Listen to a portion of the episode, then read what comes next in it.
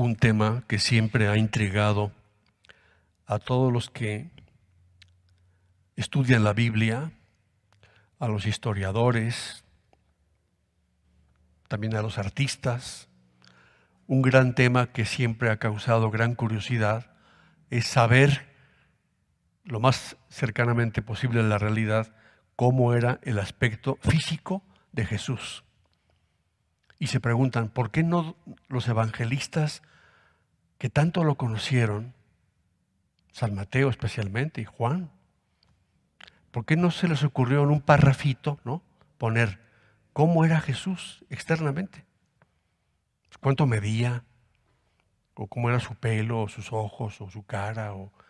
No hay en el Evangelio ninguna descripción física de Jesús. Uno se pregunta, ¿por qué no? Si los evangelistas escribieron con tanto detalle tantas cosas.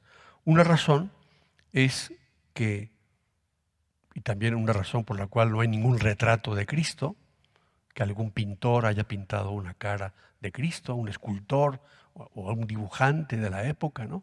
Y es que en Israel, tú, tú recuerdas, o no sé si lo sabes, está prohibido rigurosamente cualquier dibujo, pintura, escultura de un rostro humano.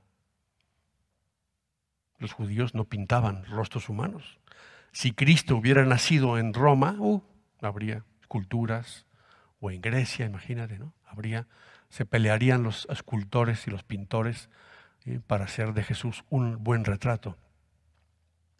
Quizá la sábana santa de Turín, que lo más seguro, en un 99%, lo más probable, casi, casi sin dudar, es la mejor imagen de Cristo muerto y que nos da sus dimensiones, un ochenta y tantos, y cómo era físicamente más o menos, nos da una cierta idea.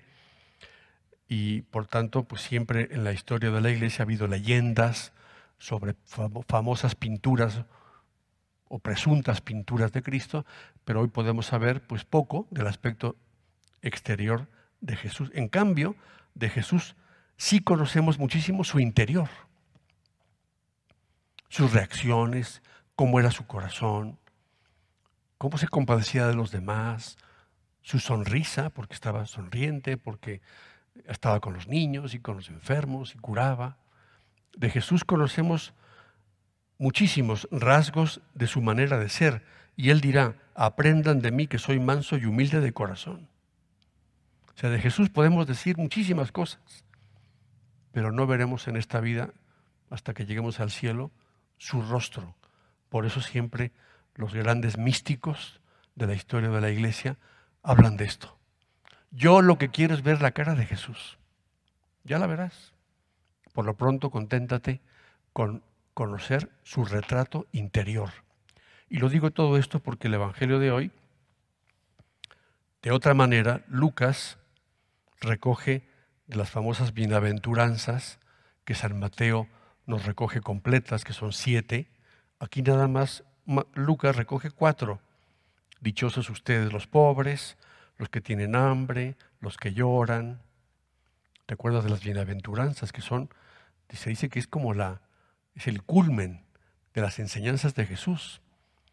Son felices los pobres de espíritu, los que lloran, los perseguidos, los limpios de corazón, expresiones paradójicas que al leerlas no las entendemos y hay que profundizar en ellas para entender que Cristo lo que está diciendo en esas frases no está hablando de pobres o de, de limpios de corazón o de...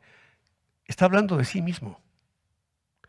Las siete bienaventuranzas que recoge San Mateo son un retrato de Jesús.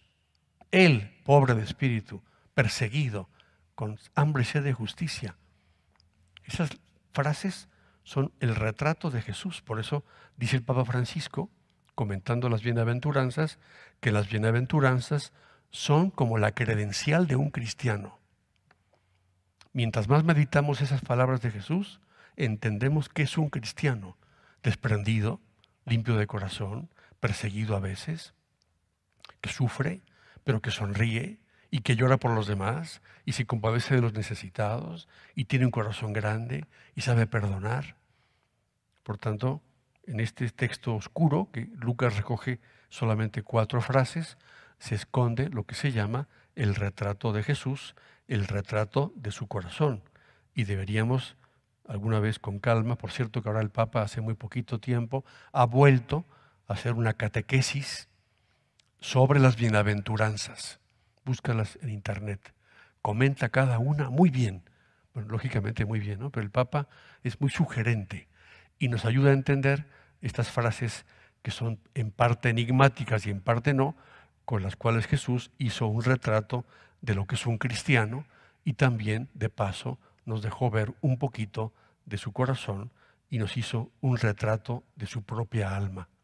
Si tenemos que meditar las bienaventuranzas y entenderlas y tratar de ponerlas en práctica.